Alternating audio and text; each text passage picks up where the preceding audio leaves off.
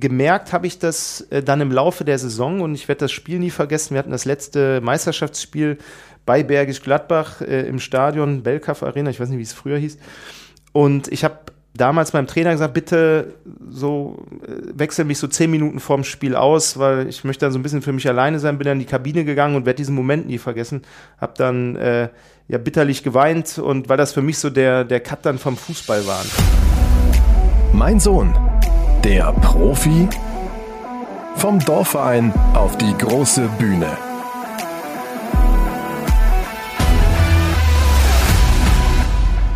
Herzlich willkommen, da sind wir wieder zur nächsten Folge des Podcasts Mein Sohn, der Profi. Dieser Frage sind wir nun nachgegangen, zuerst gemeinsam mit Tanja. Hallo, schön, dass du wieder da bist. Ja, hallo, ich freue mich. Die ihre Geschichte erzählt hat und die Geschichte ihres Sohnes, der jetzt beim ersten FC Köln im Nachwuchsleistungszentrum spielt. Und nun freue ich mich ganz besonders darauf, dass wir dem Herr der Zahlen sei Dank, nämlich eben Tobi, dem Spielerberater, der gesagt hat, etwa 10% derjenigen, die dort im Leistungsbereich in der Jugend spielen, schaffen es zum Profi. Ähm, wir haben jetzt jemanden, der diesen harten Weg gegangen ist, letztlich aber nicht in der Bundesliga gelandet ist. Und ich bin sehr gespannt auf die Geschichte. Wir haben Thomas Olszewski hier. Hallo Thomas. Hi, grüß dich, mein Lieber. Hi Thomas. Hi. Schön, dass du da bist. Wir freuen uns sehr. Wir wollen eigentlich gar nicht zu sehr vorgreifen. Am liebsten, äh, du stellst dich kurz selber vor, welche Berührungspunkte hast du mit dem Fußball? Wo kommst du her? Und ja, genau, warum sitzt du hier? Ja, erstmal ganz lieben Dank für die Einleitung. Also Thomas Olszewski ist mein Name, bin jetzt äh, gerade 39 Jahre alt geworden und bin ja schon vor etwas längerer Zeit damals im aktiven Fußball äh, angekommen und zwar in der C-Jugend damals beim 1. FC Köln, 1995 war das und habe dann äh, von der C-Jugend bis zur A-Jugend äh, ja, beim FC gespielt und hatte wie wahrscheinlich jeder äh, Spieler in meinem äh, Jahrgang, äh, die auch natürlich bei mir in der Mannschaft gespielt haben oder auch in der Auswahl, das große Ziel, Fußballprofi zu werden. Das äh, sah auch anfangs sehr, sehr gut aus. Ich habe im letzten A-Jugendjahr allerdings äh, oder im vorletzten Jahr mich Ende der Saison, wo wir sehr, sehr erfolgreich unterwegs waren, äh, etwas langwieriger verletzt. Und da hatte ich dann in meiner letzten A-Jugendsaison etwas mitzukämpfen und bin damals nicht zu den Amateuren übernommen worden, bin aber damals trotzdem in der vierten Liga gelandet bei Viktoria Köln und hatte dort einen Zweijahresvertrag und äh, ja, das sah auch alles sehr, sehr gut aus. Wir sind damals äh, Landespokalsieger geworden mit der Mittelrheinauswahl, war bei der Jugendnationalmannschaft so immer zwischen dem dritten und dem vierten Torhüterplatz. Ich war Torhüter, da gibt es ja äh, nicht allzu viele Plätze und ähm, hatte dann auch ein einigermaßen erfolgreiches erstes Seniorenjahr und äh, habe dann auf Drängen oder Raten meines äh, Spielerberaters damals meinen Vertrag bei Viktoria aufgelöst, weil ich in die zweite Liga wechseln sollte. Hab also den Vertrag aufgelöst, den neuen allerdings noch nicht unterschrieben. Also das ist vielleicht schon mal ein erster Tipp, das sollst du in der Regel nicht tun. Jedenfalls äh, ist dann der Trainer gewechselt und der neue Trainer ähm, in der Mannschaft oder im Verein wollte mich nicht äh, verpflichten, hatte ja auch noch keinen Vertrag unterschrieben und so stand ich dann relativ kurzfristig dann ohne Verein da. Hatte in dem Jahr gerade mein Abitur äh, abgeschlossen und äh, ja, stand dann vor der großen Frage, was machst du dann? Und ja, bin dann auf Rat meines Spielerberaters äh, zu einem Bewerbungsgespräch gegangen in der freien Wirtschaft. Das ist jetzt mittlerweile äh, 18,5 Jahre her. Und das hat mir damals sehr, sehr gut gefallen. Ich hatte da zwar keine Lust drauf und bin dann mehr oder weniger unfreiwillig im Job gelandet. Das mache ich jetzt, wie gesagt, seit 18,5 Jahren. Fußballerisch bin ich dann in der fünften Liga untergekommen bei Eintracht Köln.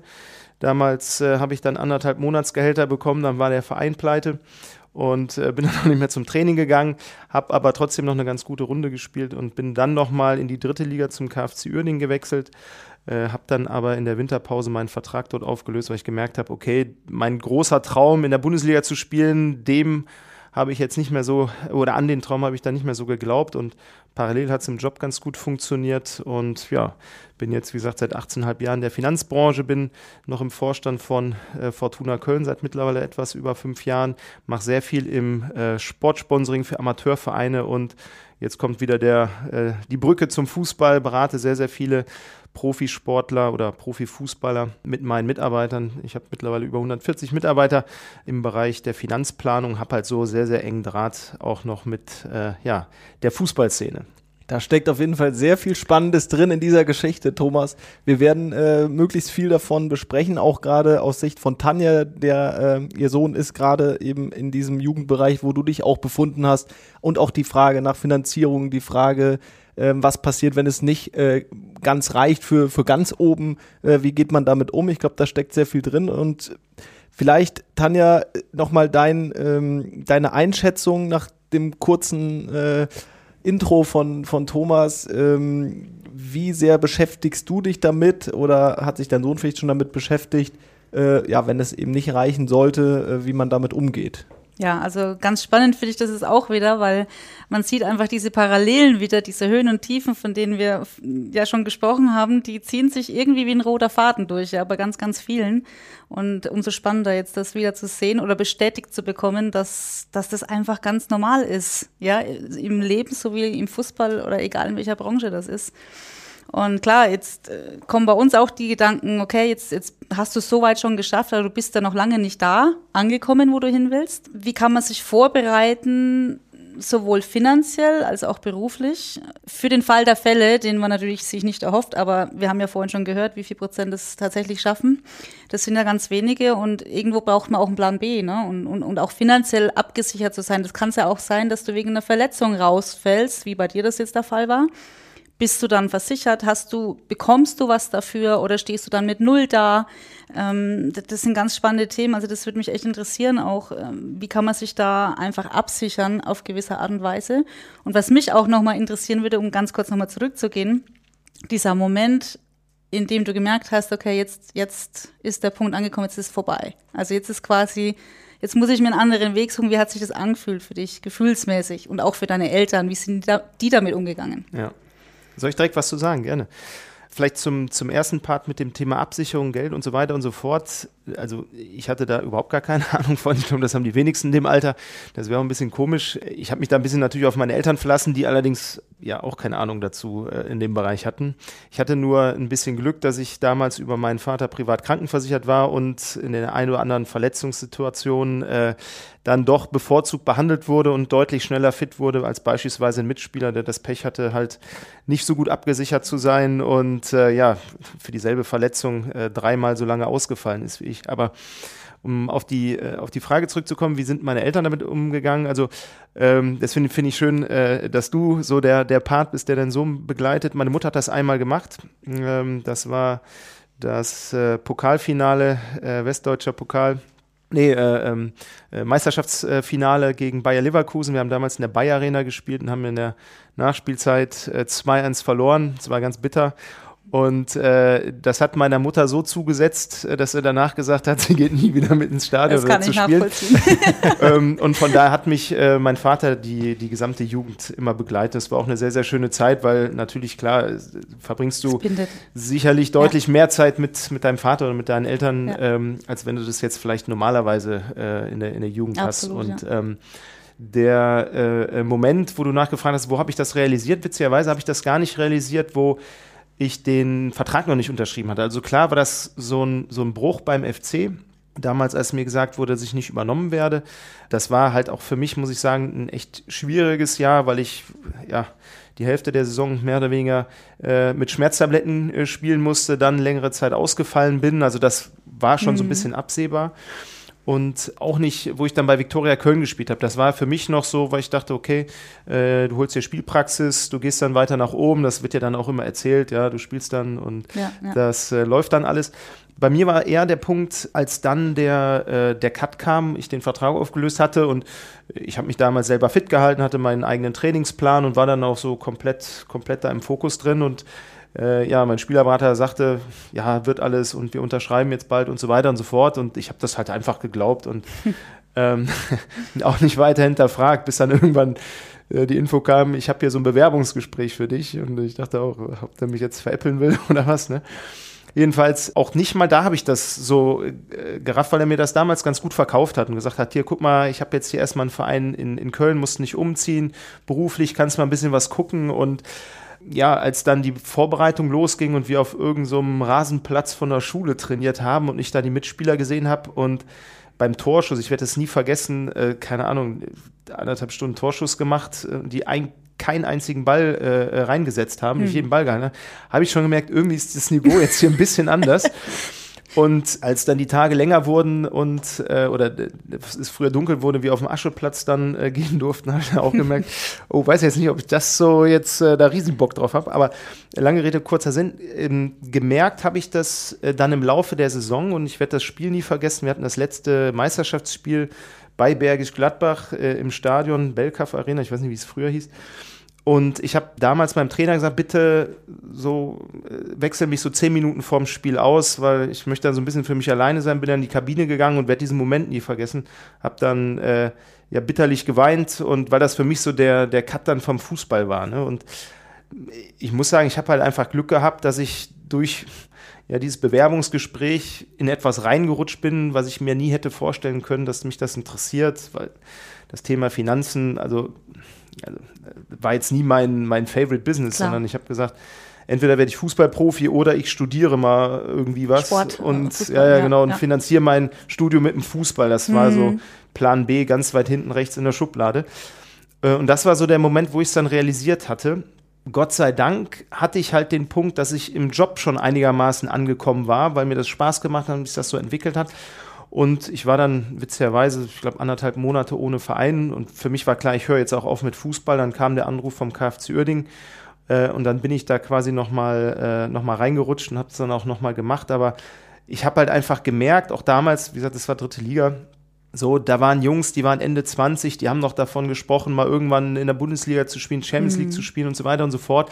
Und es waren auch echt einige Jungs mit Bundesligaspielen. Äh, Markus Feldhoff, äh, kennt wahrscheinlich der eine oder andere noch, war damals der Kapitän so und ich habe halt einfach gemerkt, okay, mit meinen jungen Jahren, ich glaube, ich war 19 oder 20 oder so, habe gemerkt, okay, also ich glaube da nicht mehr dran, dass das die Jungs schaffen und ich war damals so zweiter, dritter Torhüter, ich habe äh, kein einziges Spiel für die Jungs gemacht da habe ich, ich äh, mich jetzt nicht mehr zukünftig in der Bundesliga mm. auflaufen sehen. Habe okay. dann einfach für mich entschieden, okay, uh, that's it. Ich habe in der Winterpause meinen Vertrag aufgelöst und habe dann quasi nur noch mit Kumpels von mir in irgendwelchen Amateurligen äh, gespielt und habe halt mein Business entsprechend vorangetrieben. Das war so ein bisschen mein Glück, aber das war schon ein sehr emotional und harter Moment, übrigens auch für meinen, für meinen Vater, für meine Mutter. Das, die waren natürlich nicht ganz so involviert wie jetzt mein Vater. Mhm. Ich hatte im Nachgang mal mit ihm darüber gesprochen, weil natürlich so als Eltern äh, nimmst das Ganze nochmal anders wahr und du siehst ja dann auch da irgendwo deinen Sohn entsprechend aufwachsen, erfolgreich werden, du siehst, welche Passion dahinter steckt und äh,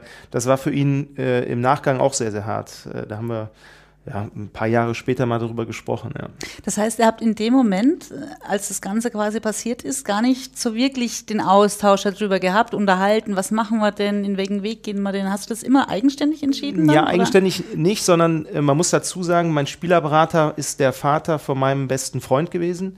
Äh, mein bester Freund und äh, die, unsere Eltern waren auch sehr gut befreundet. Also das war sehr familiär okay. und dadurch war, war mein Spielerberater auch wie so eine Vater, also mhm. war jetzt mhm. nicht mein Vater, auch nicht eine Vaterfigur, aber es war fast wie ein Vater. Ja. Äh, und also ich, ich, dachte damals, dass die beiden sich auch austauschen und ähm, im Nachgang ähm, hat auch mein, mein, oder meine Eltern haben da volles äh, Vertrauen in ihn gehabt und haben das auch nie hinterfragt und mhm im Nachgang, also ich habe natürlich jeden Tag den zehnmal angerufen, habe gefragt, was ist jetzt, wo gehen wir hin und so weiter und so, ja, ich bin da in Gesprächen, das wird, weil ich meine, ihr kennt ja alles die, die, die Floskeln, die dann kommen und ja, letztendlich ist dann gar nichts gekommen, ne? Und mhm. ja, das, das war dann bei mir letztendlich äh, das, das Bittere, ja.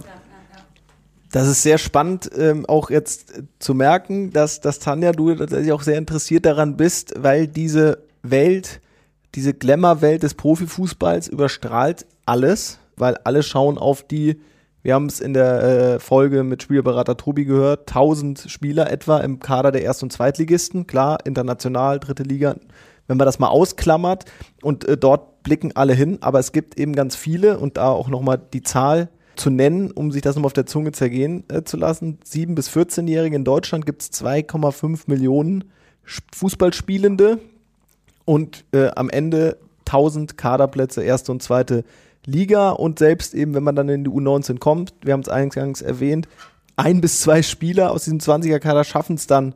Ähm, und dann heißt es ja auch noch nicht, dass da äh, tatsächlich der ganz große Wurf bei rauskommt, denn selbst wenn man einen Vertrag unterzeichnet hat oder fast, Thomas, du hast es eben gesagt, unterzeichnet hat, es gibt so viele Unwägbarkeiten. Bei dir waren eben auch Verletzungen äh, mit daran schuld, dass es am Ende nicht gereicht hat in entscheidenden Phasen.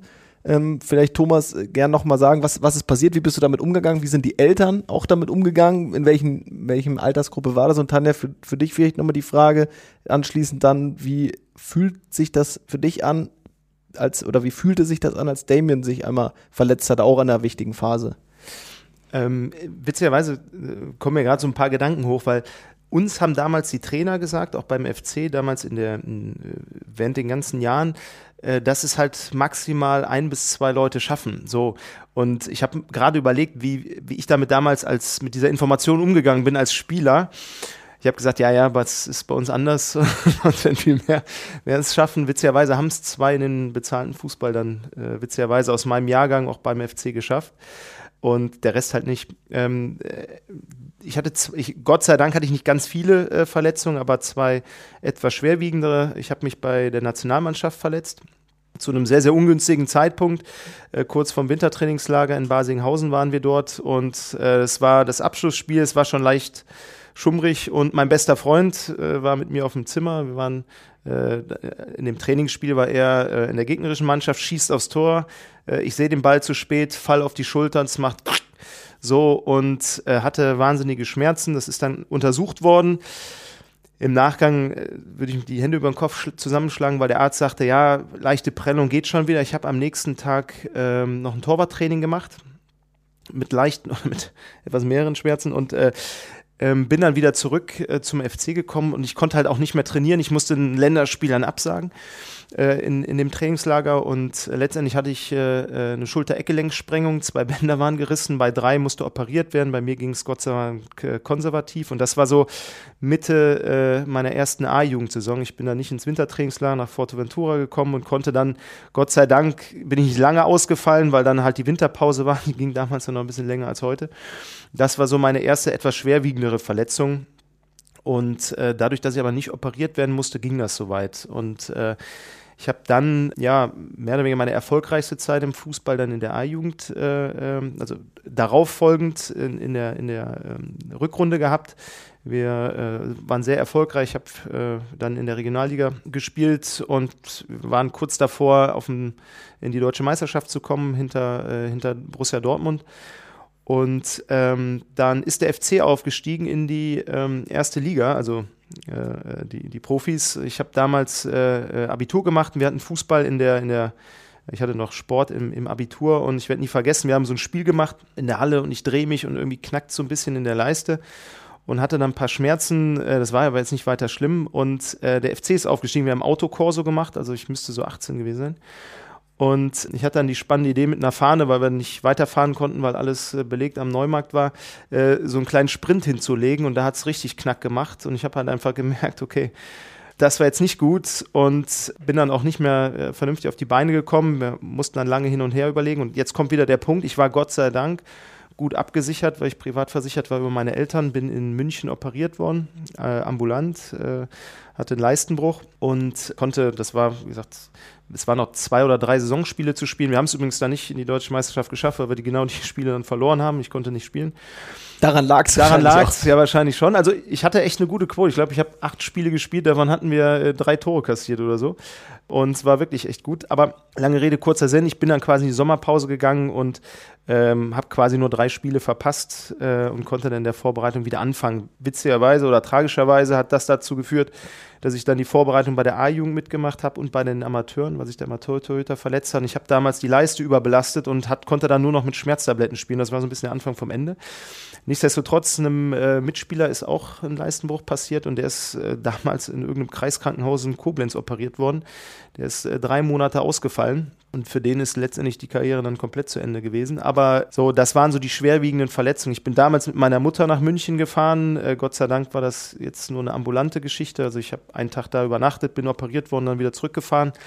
Und die haben mich, ich habe damals zu Hause gewohnt, die haben mich dann natürlich komplett begleitet, aber ich habe da jetzt nie mit meiner Mutter drüber gesprochen, war trotzdem eine schöne Tour äh, nach München, aber ähm, ja, ich glaube, dass sie das schon sehr mitgenommen hat, ne? weil äh, dass äh, mir da eine Zeit lang natürlich nicht so gut ging. Gott sei Dank bin ich schnell wieder auf die Beine gekommen, so äh, dass das jetzt keine lange Leidensgeschichte war in dem Sinne. Es war dann eher ein Nachgang so, dass ich halt Riesenschmerzen nachher hatte äh, durch die Überbelastung und es einfach nicht rausgekommen ist, woran es jetzt lag. Habe dann verschiedene Sachen gemacht und äh, zur Rückrunde ging es dann wieder, aber da war der Zug dann schon abgefahren. Das war auch eine Zeit lang, die nicht viel mir nicht unbedingt viel Spaß gemacht, könnt ihr euch vorstellen, du kannst kaum trainieren, immer Schmerztabletten nehmen, bis dann irgendwann der Doc gesagt hat, Thomas, ich gebe dir keine mehr, weil das, das, macht halt überhaupt keinen Sinn, aber du willst halt unbedingt spielen und ich werde nie vergessen, im letzten äh, Spiel vor der Winterpause musste ich ausgewechselt werden, weil ich nicht mehr gehen konnte im Spiel. Ich werde jetzt Torhüter, so viel läufst du da jetzt nicht, aber das war schon,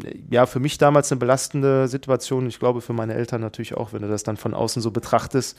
Und ich glaube, das Schlimmste ist, und das war damals bei mir der Punkt, ist ja heute leider noch ein paar Verletzungen, wenn du nicht, wenn du einen Bänderriss hast, weißt du, okay, nach zwei, drei Wochen kannst du wieder anfangen, aber das war halt so eine Geschichte, du wusstest nicht, woran liegt es, das war nicht abzusehen, wann kannst du wieder Schmerz, so, und das, das zerrt halt unglaublich an der Psyche und das war damals jetzt keine schöne Situation. Ist auf jeden Fall sehr tragisch auch für dich und das auch nochmal zu hören, ähm, ist, ist wirklich äh, sehr spannend und äh, auch nochmal eben die Dimension, was das bedeutet. Auch, äh, da werden wir später nochmal drauf kommen, was alles da, dahinter steckt, auch wie gut ist man abgesichert, welche Kleinigkeiten dann auch die noch eine Rolle spielen ne, für, für die Spieler, die auf dem Sprung sind, es vielleicht äh, in Profifußball zu schaffen, in die Bundesliga, zweite Liga zu schaffen. Und Tanja, ähm, wie viel Sorgen machst du dir, dass irgendwas passiert bei deinem Sohn oder wie sehr wenn du ihm zuhörst, hat er diese Bedenken auch, die jetzt Thomas äh, geschildert hat, was alles passieren kann?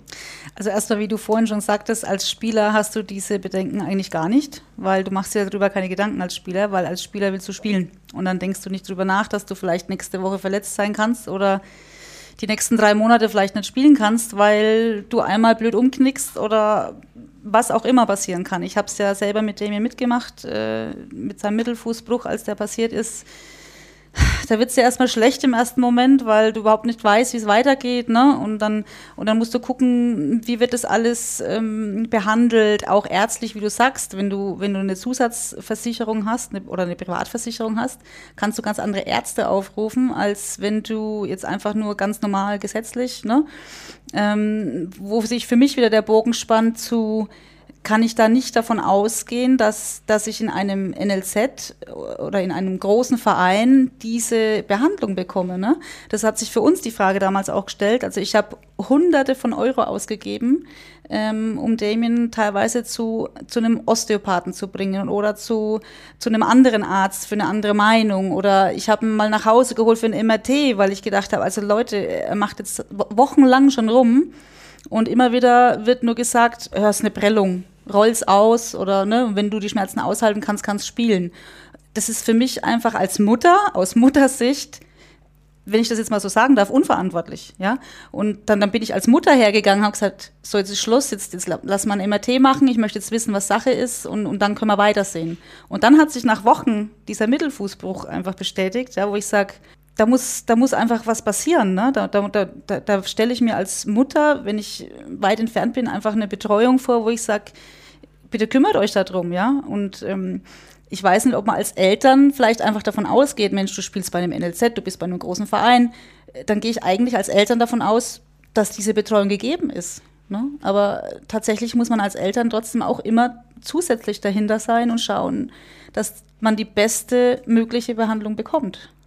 Auf jeden Fall, also das ist natürlich nochmal eine andere Zeit gewesen damals. Ich glaube mittlerweile, nicht nur glaube, ich weiß, dass es deutlich ja. professioneller ist, aber nichtsdestotrotz erlebe ich halt auch gerade in der Praxis natürlich häufig Fälle, wo ja Fehldiagnosen gestellt werden und mhm. so weiter und so fort. Äh, dann aber ja entweder mit Pech oder mit Glück, dass dann irgendwann früher oder später rausgefunden äh, wird mhm. auf eine andere Art und Weise. Ja. Und viele, das muss man halt auch dazu sagen, haben halt nicht die finanziellen Möglichkeiten, dann einen MRT-Termin oder zusätzliche Behandlung etc. pp. zu äh, organisieren Richtig, und äh, sind dann mehr oder weniger nur den Möglichkeiten ausgeliefert, die halt äh, dann entsprechend da sind, die in der Regel ja schon deutlich besser sind, wie jetzt wenn ich mich jetzt als äh, Straßenkicker irgendwie verletze und dann irgendwie zu ja. irgendeinem Arzt gehe, ne, da sind die Anlaufpunkte ja schon besser, aber klar, je besser ich abgesichert bin oder je mehr Kapital zur Verfügung steht, desto bessere Ärzte kann ich mir natürlich als Zweitmeinung oder als zusätzliche Unterstützung entsprechend einholen. Ja, und das macht natürlich dann auch einen Unterschied aus, weil gerade in der Jugendzeit ist es halt schon ein Unterschied, ob ich jetzt zwei Wochen, zwei Monate oder vielleicht ein halbes, dreiviertel Jahr ausfalle. Und mhm. das kann halt auch schon mal zu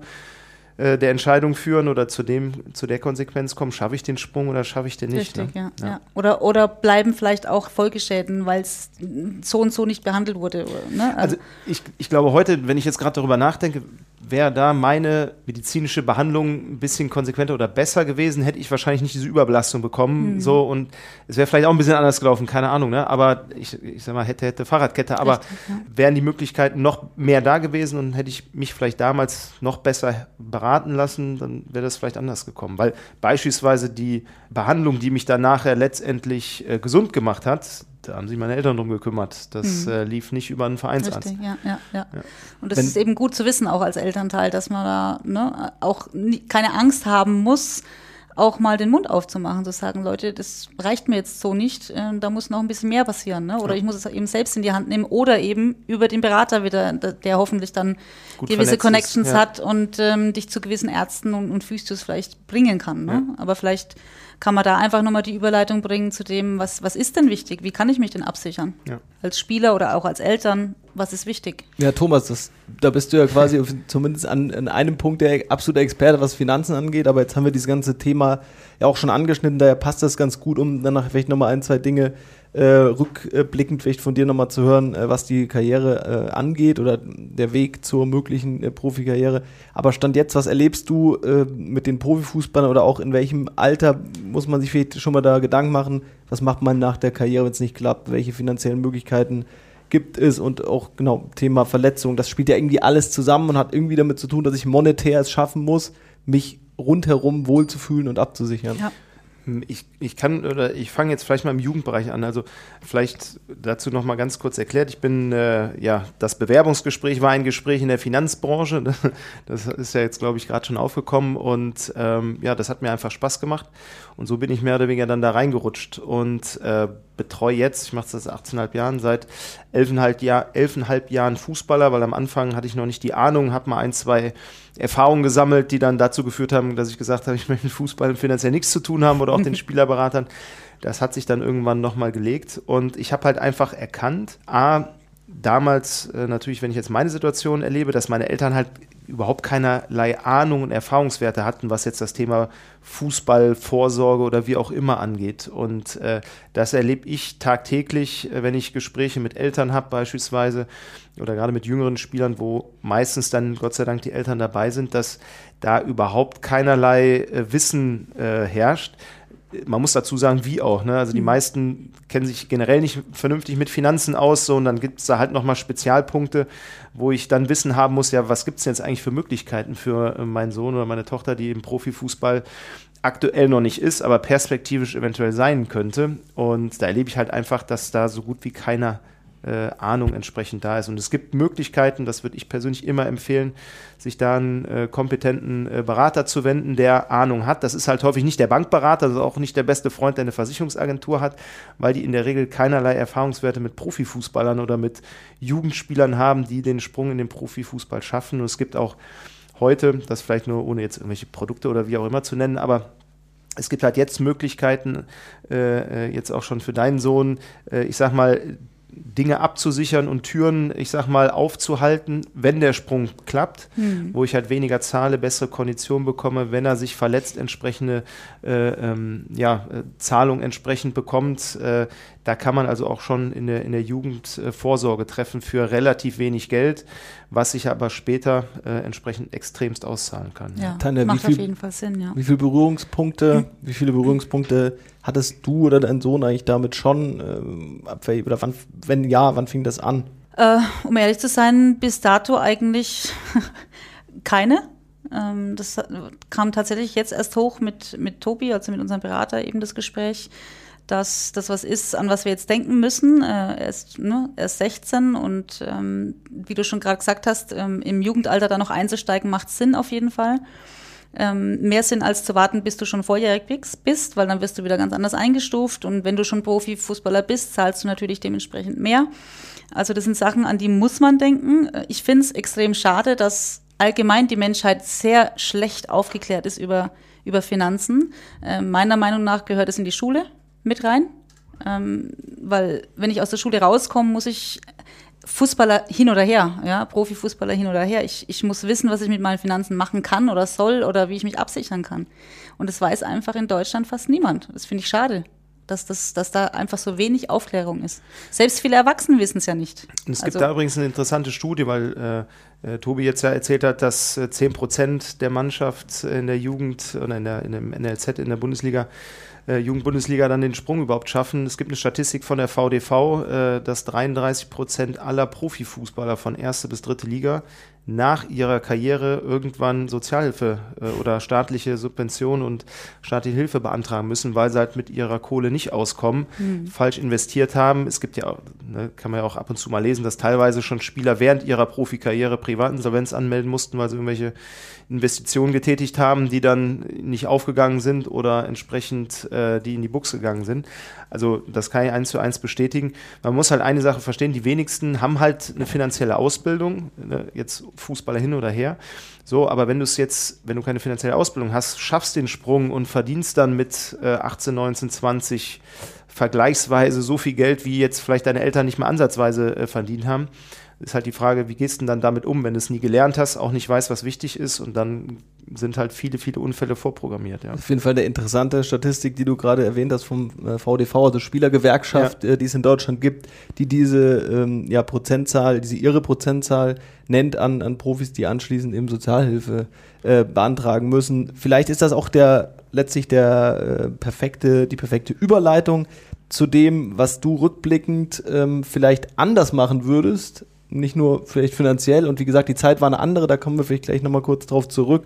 Ähm, aber was hättest du auch ja im sportlichen Bereich, im Umgang mit ja, Mitspielern oder auch in Zusammenarbeit mit Spielerberater, Eltern, was hättest du vielleicht anders gemacht? Was würdest du nochmal genauso machen, ähm, um da auch nochmal ein Gefühl zu, zu kriegen, welche Entscheidungen eigentlich anstanden, welche Schwierigkeiten? Du hast ja auch bei mehreren Mannschaften dann gespielt, wie ist es mit Freunden, Mitspielern etc.? Also jetzt muss man natürlich sagen, dass ich jetzt keine lange Profikarriere gehabt habe, die war relativ kurz. Äh, rückblickend, was hätte ich gemacht? Also ich hätte meinen Eltern empfohlen, sich mal um das Thema Finanz oder meine eigenen Finanzen zu kümmern. Ich habe nämlich damals alles Geld ausgegeben, was ich verdient habe. Das war damals auch schon also äh, im Vergleich, äh, kann ich ja sagen, ich hatte so ungefähr zweieinhalbtausend Mark.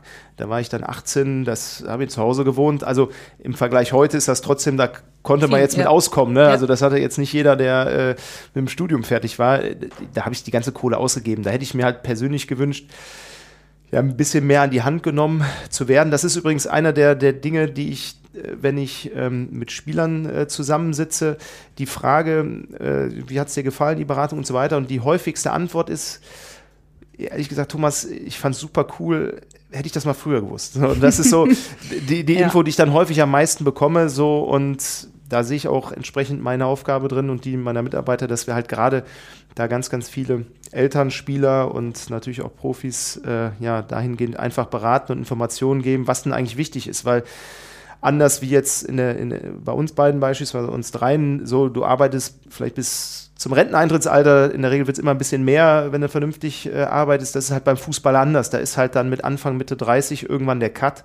So, und die wenigsten haben dann so viel Geld auf der Kante, dass sie sagen, okay, ich muss jetzt nicht mehr arbeiten, sondern die meisten müssen dann halt nur noch was tun. Und äh, da ist halt dann wichtig, ja, entsprechend Geld beiseite zu haben die Zeit hat sich gewandelt, nicht nur an dem Punkt, äh, was das Finanzielle angeht, also auch die Gehaltsdimensionen steigen, aber auch natürlich irgendwie die Ansprüche steigen. Hm, ist es eben ein Riesenbusiness geworden. Tanja, an der Stelle nochmal die Frage an dich. Ähm, und da kann Thomas vielleicht gleich mal einhaken. Wie nimmst du das eigentlich wahr? Du hast ja nicht so viel mit Fußball zu tun gehabt, aber du hast ja früher auch irgendwie zumindest Berührungspunkt oder, oder man kennt sich ja so ein bisschen aus mit der Vergangenheit des Fußballs. Merkst du schon, dass sich da irgendwie viel gewandelt hat und dass jetzt Themen äh, irgendwie aktuell sind, wo dir vielleicht auch der Trainer von dem sagt, dass vor zehn Jahren hat das noch keinen interessiert und dann kann Thomas uns ja mal abholen, was, äh, was er so für Erfahrungen gemacht hat, wie sich das äh, Geschäft auch gewandelt hat, auch für diejenigen, die jetzt dann in fünf bis zehn Jahren vielleicht mal einsteigen. Das wird sich ja äh, wahrscheinlich auch durch Corona vielleicht anders, aber es wird sich weiterhin wandeln. Hm, ja, also die finanzielle Seite das ist natürlich eine Seite auf jeden Fall. Ne? Ähm, da kann ich jetzt nicht groß urteilen, was früher die Spieler so verdient haben. Aber klar, in den ersten, zweiten Liga sicherlich auch nicht schlecht. Aber ich glaube schon, dass sich das nach oben bewegt hat äh, in den letzten Jahren. Das, das kann man, glaube ich, äh, schon so beurteilen. Ich glaube, was sich auch verändert hat, ist einfach Social Media, ne? dieses ganze Drumherum Warum? Du wirst ja ganz viel nach Statistiken einfach bewertet und gar nicht so sehr nach spielst du jetzt gut Fußball oder nicht, sondern wie viel kmh bist du gelaufen oder wie viele Verletzungen hattest du oder nicht. Ähm, das sind ja so viele Sachen, die da reinfließen und äh, es ist spannend auf jeden Fall, aber ich glaube, es wird auch immer anstrengender, auch als Spieler. Ne? Das sind so viele Sachen, auf die du einfach achten musst, weil es einfach nicht mehr vorrangig nur rein um den Fußball geht. Ja? Da hängt einfach so viel anderes mit dran. Und auch spannend, wie du sagst, nicht nur präventiv sich abzusichern mit Versicherungen, sondern auch mit dem Geld, was ich jetzt verdiene, wie investiere ich das schlau, dass ich später vielleicht was davon habe? Sei es jetzt Immobilien oder sonstiges, was es alles da so gibt, was man machen kann. Ähm, das ist ja ein Job an sich, also dein Job hat seine Daseinsberechtigung, da bin ich mir ganz sicher, bis man sich da reinliest und, und reinfindet, ähm, das dauert. Ne? Und, und als Eltern sich da zurechtzufinden, da muss man sich jemanden zur Seite suchen, ja. Mir war das nicht bewusst, dass das so umfangreich natürlich sein kann oder soll, dass ich jede Verletzung quasi versichern kann. Jeden Fußbruch oder jedes, egal was, welche Verletzung ich habe, kann ich versichern quasi. Ne? Das war mir nicht bewusst. Also da habe ich mich erstmal auch äh, informieren müssen oder informieren lassen. Und dafür sind wir ja heute auch da, dass, dass die Eltern das einfach auch wissen und denen bewusst ist, egal ob die jetzt schon im NLZ sind oder vielleicht dahin wollen, dass es die Sachen sind, die kommen auf einen zu. Und, und das sollte man sich als Eltern auf jeden Fall drum kümmern, weil die Kinder natürlich äh, keine Ahnung davon haben. Daran denken die ja auch nicht. Also mit 15 habe ich nicht an meine Finanzen gedacht, ja. Da, da habe ich an andere Sachen gedacht, aber nicht an Finanzen. Ja. Thomas, Tanja spricht paar gute Punkte an, ne, wenn wir uns vielleicht so ein bisschen von dem finanziellen lösen, äh, wo natürlich viel drinsteckt, aber auch dieses Thema Social Media, Datenerfassung und so weiter, äh, auch der Druck in den Medien, auch da hat sich ja viel gewandelt. Also wenn man heute so sieht beim BVB, Yusufa Mukoko, der ist 16, 15, 16 geworden, war dann Profifußball jüngster Torschütze der Bundesliga. Also ich weiß nicht, wie es 99, 2000, 2001 war. Also ich weiß, dass es anders war, aber wie genau hat sich das für dich angefühlt, wenn deine Mitspieler, die es dann geschafft haben, da wurde ja nicht ganz so viel gehypt? Nee, das war, äh, es ist ja immer so eine ganz andere Zeit. Also beispielsweise der in, in meinem letzten A-Jugendjahr hatte der erste Spieler überhaupt, den ich kannte, und ich war ja auch äh, in der Jugendnationalmannschaft unterwegs, das war damals ein Mitspieler bei mir, hatte das, das erste Mal einen Nike-Vertrag bekommen. Das war so mhm. der erste äh, Jugendspieler, wo ich das jemals mitbekommen habe. Ich habe äh, selber damals einen Spielerberater gesucht und ich habe, da gab es ja noch nicht A-Jugend-Bundesliga, sondern Regionalliga hieß es damals.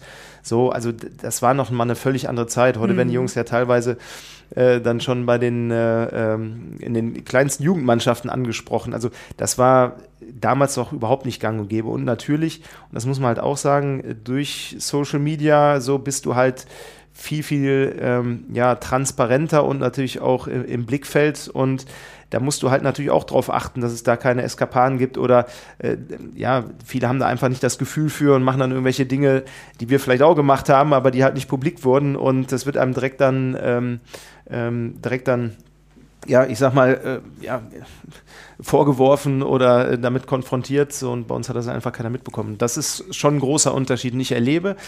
Das war damals nochmal anders, weil ich auch mit vielen Spielern jetzt heute zu tun habe. So das Thema äh, Mentalcoaching, äh, so da wirklich Hilfe von außen zu holen, wie man mit diesen Drucksituationen umgeht, mit wem kannst du sprechen, mit wem kannst du nicht sprechen. Das waren so Dinge, da habe ich mich damals in meiner Zeit und meiner Jugendzeit gar nicht mit beschäftigt. So, da habe ich mit meinen Eltern vielleicht geredet, ähm, aber das ist halt mittlerweile schon eine ganz, ganz andere Entwicklung. Das ist so das, was ich erlebe, jetzt unabhängig von dem Thema Finanzen. Tanja, du hast ähm, vielleicht an der Stelle auch noch mal äh, die Möglichkeit, Thomas nochmal zu fragen, ähm, um jetzt vielleicht mal ein bisschen so dieses, äh, den Blick ganz zurückzuwerfen. Ähm, es, stand ja die Entscheidung an, bei dir auch äh, und bei deinem Sohn, will ich das machen? Will ich auf jeden Fall ins NLZ gehen und will ich vollen Fokus eben äh, auf den Profifußball richten, in dem Wissen, da gibt es ganz, ganz, ganz viele Unwägbarkeiten und ganz, ganz viele schaffen den Sprung nicht, haben Pech äh, und so. Wie ist das, Thomas, bei dir gewesen? Und dann ja vielleicht ganz zu, ja, ich weiß nicht, im Dialog nochmal, ja, nochmal deine Frage stellen sozusagen, was, äh, was ihr auch den anderen Eltern und Kindern mit auf den Weg gibt auf, äh, bei der Entscheidung. Ja, also ich glaube, aus Elternsicht ist es extrem wichtig, zum einen auf der einen Seite deinen Sohn oder Tochter, je nachdem, zu 100 Prozent zu unterstützen. Ja, das, äh, ich finde, dein Kind muss immer wissen, du stehst zu 100 Prozent hinter dem. Aber ich glaube, auf der anderen Seite zumindestens äh, praktiziere ich das so, korrigiere mich, wenn ich falsch liege, aber ich, auf der anderen Seite muss man natürlich auch immer wieder mal ansprechen, auch wenn er das nicht hören will es gibt vielleicht auch einen Plan B, ja, weil wir wissen nicht, in welche Richtung das geht, ja. Also klar, konzentriere dich voll darauf und gib dann alles, aber wiss auch im Hintergrund wissen einfach, ähm, es kann auch anders ausgehen. Natürlich will man sich darauf nicht konzentrieren. Das ist auch so ein bisschen so gesetzte Anziehung, ja. Also ich, ich glaube daran und ich glaube, wenn man positiv denkt und positive Gedanken hat, dann, dann ist es auch alles gut so, aber trotzdem muss man realistisch bleiben und sagen, Mensch, ähm, es kann auch anders ausgehen. Ja? Ich habe ja wieder viele andere Menschen, die auf mich zukamen und gesagt haben, Mensch, seid ihr sicher, wollt ihr wirklich das machen? Wollt ihr wirklich ins Internat? Der Weg ist feil lang, der Weg ist feil schwer. Und meine Antwort war immer, ja, und wenn er zu Ende ist, dann ist er zu Ende. Aber wenn wir es nicht probieren, dann wissen wir es nicht. Ja, also wir gehen ihn so weit, wie er uns gehen lässt, der Weg, und, und dann sehen wir weiter. Aber natürlich brauche ich im Hinterkopf, ne, was könntest du dir denn vorstellen zu machen, wenn das nichts ist? So diese Gespräche zu führen, ne? Kann ich eins zu eins bestätigen. Also wenn ich da eine Empfehlung geben darf, ist einfach immer ein offenes Ohr für die Kinder zu haben und die mit allem zu unterstützen, was ich als Eltern äh, zur Verfügung habe ich würde persönlich niemals natürlich jetzt meine Sorgen äußern, ja, was ist, wenn du dich verletzt und sowas. Das würde ich vielleicht anders formulieren, aber ich würde schon Sorge dafür tragen, einfach eine ganz, ganz enge Vertrauensbasis äh, mit meinem Sohn oder meiner Tochter äh, auf äh, oder zu haben um halt auch dann einwirken zu können, wenn er sagt, ja, ich höre jetzt auf mit der Schule und ich mache jetzt nur noch Fußball, dass man dann schon, äh, ich sag mal, von außen den, den Weitblick hat und zu sagen, ja, es ist schon wichtig, dass du die zu Ende machst und dass du parallel vielleicht eine Ausbildung machst, im besten Fall vom Verein finanziert, da gibt es ja verschiedenste Möglichkeiten, äh, vielleicht noch ein Fernstudium zu machen, wenn dann mal Abi oder Fachabi ist, da würde ich schon immer persönlich darauf achten, dass er halt dann, wenn er den Sprung schafft, dann nicht den Tag mit Playstation-Spielen verbringt und äh, ein bisschen kicken, sondern halt auch entsprechend äh, an sich und der ja, Zukunft nach dem Fußball arbeitet. Mhm. Thomas, noch eine persönliche Frage, ja. äh, weil es Tausende, äh, aber Tausende gibt, die diesen Traum haben und die irgendwann an diesen Punkt kommen, zu überlegen, mache ich es, mache ich es nicht und mit wem muss ich mich irgendwie austauschen und was hängt alles daran. Was ist so der Knackpunkt bei dir gewesen, an dem du gesagt hast, ich versuch's, ich schaff's, ich, ich habe da äh, ein Talent und äh, ich habe auch die Kraft und äh, den Ehrgeiz dazu, das zumindest zu versuchen, in den Profibereich zu kommen. Wie alt warst du? Was ist so der Knackpunkt gewesen? Ja, also in dem Fall, äh, ich bin die fünfte Klasse gekommen, mein bester Freund oder damals dann neuer bester Freund. Wir haben uns direkt äh, gesehen und verliebt jetzt in Anführungsstrichen als, als Freundin natürlich. Äh, der hat beim FC gespielt und so, ich habe damals mit Kumpels im Jugend- oder im Dorfverein gekickt und der hatte gesagt, ja, probier's doch mal. Wir haben zwei Keeper bei uns, die sind aber häufiger mal verletzt und ich hatte jetzt wenig, ich glaube jetzt nicht das größte Talent, ich war immer sehr ehrgeizig und äh, dann haben wir den ganzen Sommer trainiert, waren auch noch so, so ein Fußballlager in, in, in, in, in Holland. Und ja, dann habe ich ein Probetraining gemacht und die haben mich wahrscheinlich aus Mitleid oder so genommen, weil sie sagten, okay, vielleicht verletzt sich mal einer und dann haben wir einen auf der Bank.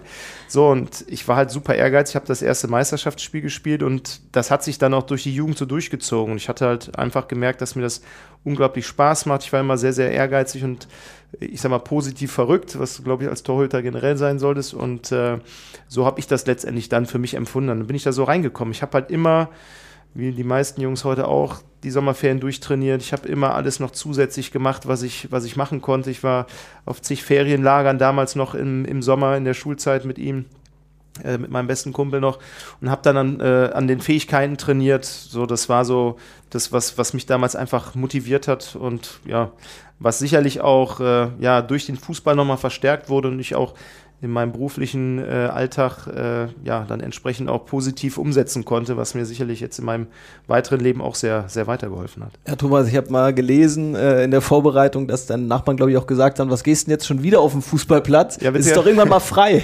ja, das war meine, äh, meine Nachbarin. Ich kann so, habe sogar dieses Bild noch vor Augen. Da bin ich mit Stollenschuhen äh, quasi da auf der Straße lang gelaufen und wir sind zum Spielplatz gegangen, haben dann da Torwarttraining gehabt. Ähm, so, ich glaube, diese positive Verrücktheit hilft. Und ähm, haben wir ja auch die meisten äh, so. Und das hat mich damals halt einfach ausgemacht. Ich habe es gerne gemacht und ich glaube, das ist der wichtigste Punkt. Wenn du Freude daran hast, und das siehst du auch als Elternteil, so machen, unterstützen und sagen, hier, gib alles und so, vielleicht schaffen es nicht die meisten so, das ist halt so, aber ich finde viel schlimmer ist zu sagen, ja, hätte, wenn und aber und hätte genau. ich mal alles gemacht, dann ja. hätte ich, sondern das war bei mir so, ich kann sagen, ich habe alles probiert, ich musste mir eingestehen, dass es nicht geklappt hat.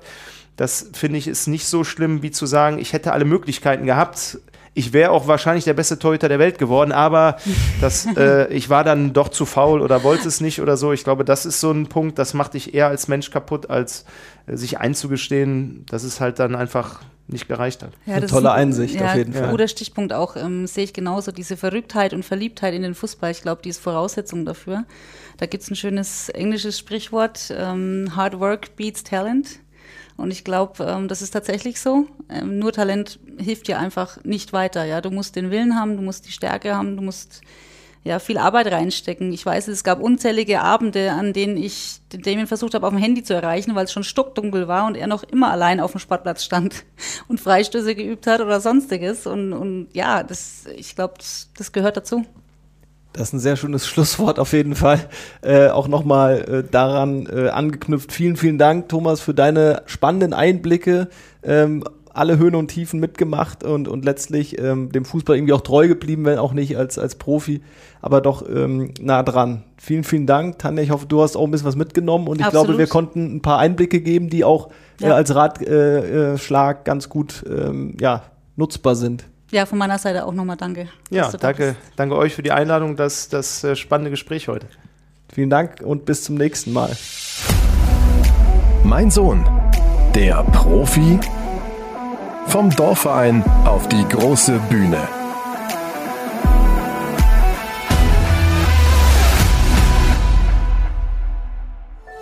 Dies war eine Produktion der Podcastbande.